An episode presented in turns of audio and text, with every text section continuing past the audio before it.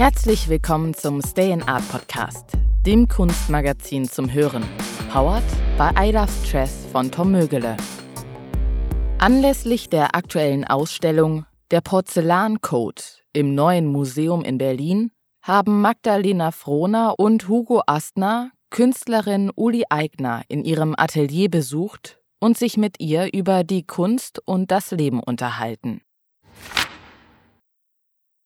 Wenn weißes Gold das Leben begreift. Haben Sie sich schon einmal ernsthaft gefragt, was Sie in Ihrem Leben wirklich, wirklich wollen? Uli Eigner, geboren 1965, hat es getan und auf die Frage aller Fragen ihre Antwort gefunden. Porzellan drehen. Genau das macht die in Berlin lebende Künstlerin seit mittlerweile 2014. Sie dreht in ihrem Wohnatelier Porzellan und zwar mit der Vision, weltweit eine Million Gefäße zu verstreuen, verbunden durch den einen emotionalen Code, den die Weißdreherin als die Seele des Gefäßes beschreibt. Unter dem narrativen Titel One Million ist eine lebenslange Performance entstanden, eine analoge wie digitale Versuchsanordnung in Raum und Zeit, basierend auf der Arbeitskraft des Körpers der Künstlerin. Die Geschichte des weißen Goldes reicht in das siebte Jahrhundert zurück. In China wurde unter der Sui- und der Tang-Dynastie zum ersten Mal Porzellan hergestellt. Da die daraus gefertigten Gegenstände so beliebt und teuer waren, wurden die Zusammensetzung des Porzellans und die Methoden seiner Produktion lange Zeit geheim gehalten. Der Abenteurer Marco Polo war es, der um 1300 auf seinen Fernreisen durch China das zarte, lichtdurchlässige, extrem formbare und trotzdem erstaunlich harte Porzellan kennenlernte und mit nach Europa brachte. In seinen Reiseberichten schreibt Marco Polo vom weißen edlen Material, das die Chinesen als Tafelgeschirr nutzten.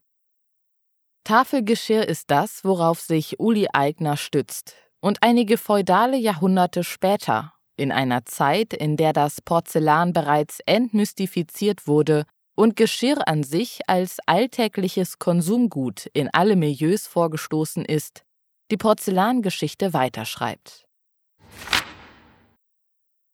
An der Töpferscheibe in der Werkstatt, die in die Wohnung der Familie integriert ist, entstehen aus Porzellan, das sie tonnenweise aus Limoges in Frankreich bezieht, allerlei Gefäße. Jede Fertigung basiert entweder auf einem Gespräch oder das Gefäß ist für etwas oder für jemanden bestimmt. Allen eins sind nicht die Form oder das Design, sondern die Nummer. 7643 ist das letzte von gestern, erklärt Uli Eigner auf die eingeritzte Nummer am Boden des Bechers zeigend. Hier spielt sich das Wesentliche ab. In diesen Büchern werden zuerst analog alle Informationen festgehalten. Die Nummer, das Datum, wie viel Gramm Porzellan, was für eine Form, Durchmesser, Höhe und für wen das Gefäß ist. Eigners Mann, Filmproduzent Michael Kosakowski ist seit Gefäß Nummer 40 für die gesamte Archivierung und Logistik verantwortlich. Denn in einem nächsten Schritt müssen die Daten, sobald das Gefäß in der Destination des Eigentümers ankommt, auf einer digitalen Landkarte erfasst werden, die weltweit online einsehbar ist. Michael ist da sehr akribisch. Und die Digitalisierung ist essentiell, damit das Projekt langfristig Sinn macht, unterstreicht die Künstlerin. Relativ schnell wird uns bewusst, Uli Eigner töpfert nicht, sondern arbeitet an einem lebenslangen, weltumspannenden Kunstprojekt. Es geht um die Verschmelzung zwischen dem Urmaterial und sie selbst als Mensch, um analoge und digitale Vermächtnisse, Zugleich ist es ein Experiment, das der Frage nachgeht, ob ein Mensch aufgrund seiner körperlichen Arbeitskraft überleben kann, denn Geld oder materielle Güter und Arbeit sind schon lange voneinander entkoppelt. In der aktuellen Ausstellung Der Porzellancode im Neuen Museum in Berlin kann man den geografischen Nullpunkt des Projekts bestaunen. Ich sammle von Anfang an auch die Scherben wieder ein, woraus sich die 500-jährige Garantie ergibt. Diese landen im Archiv, das den sogenannten geografischen Nullpunkt bildet. All diese Gefäße und Scherben sind in der Nähe von mir und nicht in Verwendung. Das Prinzip, Teil von One Million zu werden, lautet kaufen, tauschen und verschenken. Im Brennofen, der im Waschraum der Wohnung steht, entdecken wir Gefäße, die Teil eines Sonderprojekts innerhalb der Nummernfolge sind. Es sind mit einem QR-Code versehene Klanggefäße. Erfasst man den Code, erklingt ein exklusiv komponiertes Musikstück des Münchner Bratschers und Komponisten Klaus-Peter Verani. Ich arbeite mit mehreren Musikern zusammen. Die können sich hier austoben. In Gesprächen wird abgestimmt, welche Gefäßform es passend zur Komposition werden soll, erklärt Uli Eigner. Auch in diesem Zusammenhang wird wieder die analoge Existenz mit der Digitalisierung verknüpft. Die Formen entstehen nie autonom, sondern es gibt Referenzen, die sich aus einem Gespräch ergeben. Die Künstlerin freut sich. Genau durch diese speziellen Interaktionen wird das Projekt irrsinnig lebendig. Kunst ist Kommunikation. Mag vielleicht platt klingen, aber wir erleben genau das tagtäglich. Die Kunst ist kein in sich geschlossenes Milieu, sondern sie hilft uns, das Leben zu begreifen. Vor Berlin hat Eigner zehn Jahre in München gelebt, an der Akademie unterrichtet, kuratiert und ihre Kinder großgezogen. Danach kam der Umzug in die Hauptstadt. Sie war 46 und hatte ein fünf Monate altes Kind am Arm, als sie sich fragte, was interessiert mich eigentlich wirklich? Bis dahin hat sie vor allem großformatig gezeichnet. Urplötzlich war das Gefühl da, ich will drehen. Bevor ich an der Angewandten studierte, habe ich nämlich eine Töpferlehre gemacht, also beherrschte ich das Handwerk bereits. Zugleich fasste ich pragmatisch den Beschluss, dass ich bis an mein Lebensende drehen will. In einer Wiener Galerie folgte die erste Ausstellung mit 50 Porzellangefäßen auf einer alten Kirchenbank und so reihten sich schließlich Kontakt an Kontakt, Auftrag an Auftrag Ausstellung an Ausstellung, Projekt an Projekt. Uli Eigner lebt eine Form der Entgrenzung. Sie will in alle Milieus vorstoßen, und zwar weltweit. Dabei stehen die physische Existenz und das Wie der Kommunikation im Vordergrund. Die Tatsache, dass zu jedem der bisher 7643 Gefäße ein umfangreicher Datensatz entsteht, erzeugt Verantwortung und Neugierde. Wenn du als Künstlerin arbeitest, musst du notwendig sein. Wenn du die Arbeitsflächenspannung nicht hast, dann bekommst du nicht die entsprechende Aufmerksamkeit, so Eigner. Ich habe ein paar Entscheidungen getroffen. Die Konsequenz daraus hat eine bestimmte Ästhetik. Im Fall One Million wird der Körper der Künstlerin zum Werkzeug. Deutlich wird das auch in der Bildsprache für die Ausstellung im neuen Museum. Michael Kosakowski arrangiert ein Sujet, das nach Vorlage der Darstellung der Göttin Isis, Eigners Körper, eine ausgedehnte Geste und das Porzellan miteinander verbindet. Das Kunstprojekt ist von einer starken zeitlichen Dimension geprägt. Ich wollte an etwas arbeiten, das bigger than life ist. Als ich zum ersten Mal Orlando im Burgtheater sah, war ich begeistert von der Vorstellung, 300 oder 400 Jahre alt werden zu können. Eigner vermisst durch One Million ihre eigene Lebenszeit. Jede einzelne Nummer gibt Aufschluss darüber, mit wem sie sich wann und wo getroffen hat und worüber gesprochen wird. Das Gefäß wird zum Speichermedium und ist zugleich der Beweis für Begegnung und Bewegung entlang der Zeitachse.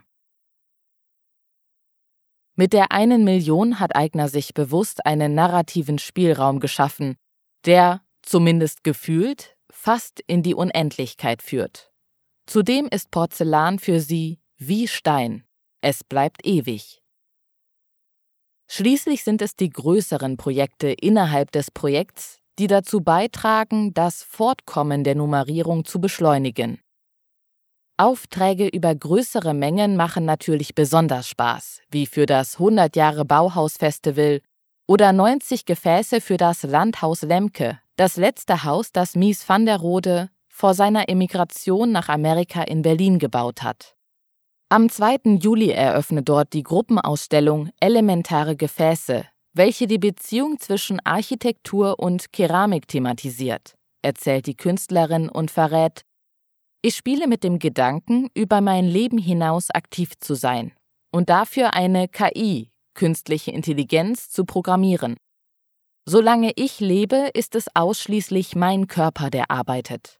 Aber wenn ich einmal nicht mehr bin, könnte es ein weltweites Netzwerk von Weißdreherinnen geben, die anhand einer Unterhaltung des Gefäßempfängers mit der KI den Entwurf, den die KI in meinem Sinne generiert, umsetzen können. Eigner ist unbestritten Visionärin und teilt als solche auch offenkundig die Philosophie des Soziologen Bruno Latour, der meint, dass wir neue Bühnen brauchen, um unser Miteinander zu verhandeln. Ich möchte am liebsten jeden, der gleichzeitig mit mir lebt, auf irgendeine Art berühren. Deshalb ist es auch Tafelgeschirr, so die Künstlerin. Was mich interessiert, ist der Mensch an sich und nicht die Funktion, die er hat. Es geht Eigner darum, das Selbstempfinden zu steigern, und das gelingt ihr über die Beziehung, die die Menschen in der alltäglichen Verwendung zu ihren Gefäßen aufbauen. Das Gefäß führt zu einer besseren Selbstwahrnehmung. Es ist ein Kontrapunkt zum grenzenlosen Konsum, entschleunigt, reduziert auf das Wesentliche, stellt den elementaren Bezug zum Körper her. Durch die Vernetzung über die Landkarte ist es zudem kein individuelles Erlebnis, sondern wird zu einer zivilgesellschaftlichen Handlung. Uli Eigner beschreibt es mit einer magischen Metapher. One Million ist ein fliegender Teppich durch die ganze Welt in alle Milieus. Fortschritt ist laut ihrer Erfahrung nur dann möglich, wenn man sich involviert. Das evoziert wiederum Disziplin und die hat mit Ästhetik zu tun. Friedjof Bergmann fordert Arbeit, die nicht länger eine Armut der Begierde hervorbringt. Menschen sollen vielmehr in ihrer Berufsausübung das tun können, was sie wirklich, wirklich wollen. One Million bietet Uli Eigner genau diese Chance. Alles, was wir tun, ist wieder die Unendlichkeit. Jeder Gegenstand ist eine Begrenzung. Und dennoch ist dieses Projekt jetzt schon so groß und vielseitig geworden, dass ich nicht absehen kann, wo ich an meinem Lebensende und vielleicht darüber hinaus damit lande. Immerhin ist das Potenzial schier grenzenlos und die Geschichte des Porzellans, die Uli Eigner tatsächlich weiterschreibt, eine gefühlte unendliche, denn bisher existieren knapp 0,8 Prozent der einen Million. Das großformatige Kunstmagazin Stay in Art ist im Handel erhältlich oder unter www.stayinart.com bestellbar. Wenn ihr es regelmäßig hören möchtet, abonniert unseren Podcast, der mit freundlicher Unterstützung von I Love Stress von Tom Mögele kostenlos zur Verfügung gestellt werden kann. Bis zum nächsten Mal, liebe Hörerinnen und Hörer. Und vielleicht stellt ihr euch ja inspiriert von Uli Eigner auch mal die Frage, was ihr wirklich, wirklich wollt. Das war der Stay in Art Podcast, das Kunstmagazin zum Hören, der mit freundlicher Unterstützung von I Love Stress von Tom Mögele kostenlos zur Verfügung gestellt werden kann.